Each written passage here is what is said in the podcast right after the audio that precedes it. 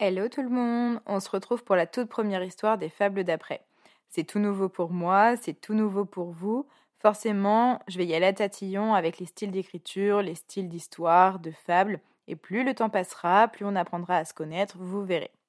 Cette première histoire donne vie à des concepts, des espaces-temps et des sentiments. Il est grand temps de prendre une grande inspiration, de vous vider un maximum le cerveau, de bien tendre l'oreille et de laisser faire votre corps. Ne cherchez surtout pas à contrôler ce qui va se passer ou ce qui ne va pas se passer. Commençons donc avec la première histoire que j'ai nommée Dans ma cour. C'était un matin d'hiver, un de ces matins où il fait encore nuit. L'estime se présenta au devant de la cour. Le passé et le futur se jetèrent un coup d'œil et un sourire vint se dessiner sur leur visage. Ce jour qu'ils attendaient tant était enfin arrivé. L'estime était là depuis bien longtemps, depuis le début, mais elle n'avait jamais pris la parole en public. Beaucoup trop de monde, beaucoup trop de choses plus importantes qu'elle, beaucoup plus urgentes. On lui avait souvent répété qu'elle prenait trop de place. Des priorités, elle ne faisait pas partie. Cependant, elle avait décidé qu'aujourd'hui, elle existerait. Absente et timide, mais physiquement présente depuis toujours, elle s'avança. La vie se trouvait maintenant face à elle, aussi grande et impressionnante que l'on lui avait dit. Le silence se fit. Au plus haut point de la salle, à la vue de tous, l'estime commença son discours.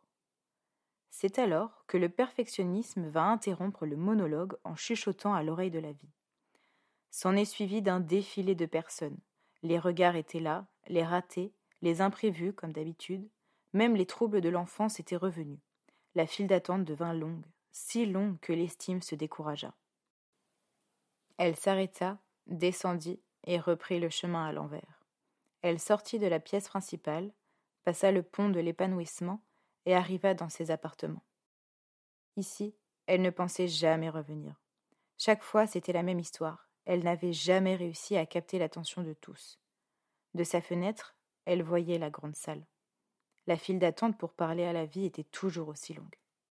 Les gens sortaient, rentraient, revenaient, repartaient, chacun vaquait à ses occupations. Il se passait tellement de choses en bas. On entendait des rires, des larmes, des gens crier de colère, d'injustice, de déception. Un vrai vacarme. C'est à ce moment-là que l'estime fut attirée par une lumière au loin. Au-delà de la rivière et de la forêt, un scintillement, L'estime prit ses jumelles et regarda. Cette lumière était si belle qu'elle lui réchauffa le cœur. L'estime reposa ses jumelles sur le rebord de la fenêtre. Elle prit une grande inspiration. L'estime était là depuis le début. Elle avait tout vu depuis sa naissance.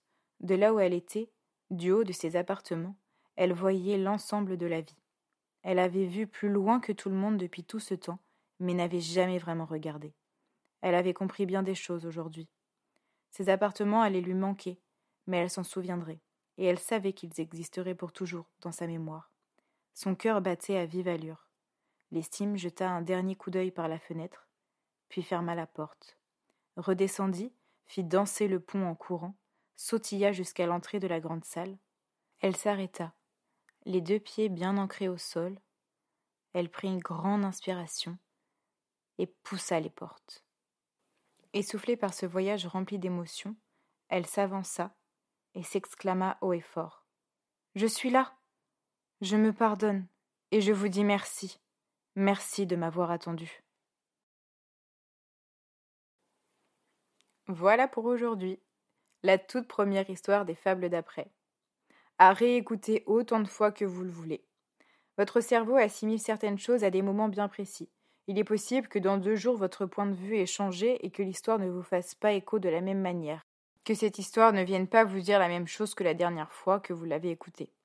Si l'envie vous vient, écrivez vos ressentis, vos questions, vos compréhensions et incompréhensions. Ou alors laissez reposer, peut-être aurez-vous besoin de calme et de silence pour réfléchir.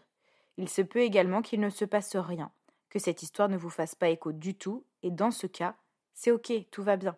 Il n'y a pas de bonne ou de mauvaise réponse. Dans tous les cas, le podcast de la semaine prochaine sera dédié aux ressentis, aux questions-réponses que cette histoire vous a apportées. Pour ça, je ferai un sondage sur Instagram euh, le temps d'après. Car vraiment, ce qui est important ici, c'est l'échange et le partage. C'est comme ça que l'on avancera, car chacun détient vraiment sa propre vérité et son propre point de vue. Je vous le rappelle, ici, l'objectif, c'est que vraiment chacun se retrouve dans chacune des histoires, dans chacune des possibilités, des chemins que l'on trouvera pour avancer. Donc forcément, plus on aura de points de vue de différentes personnes, et mieux ce sera.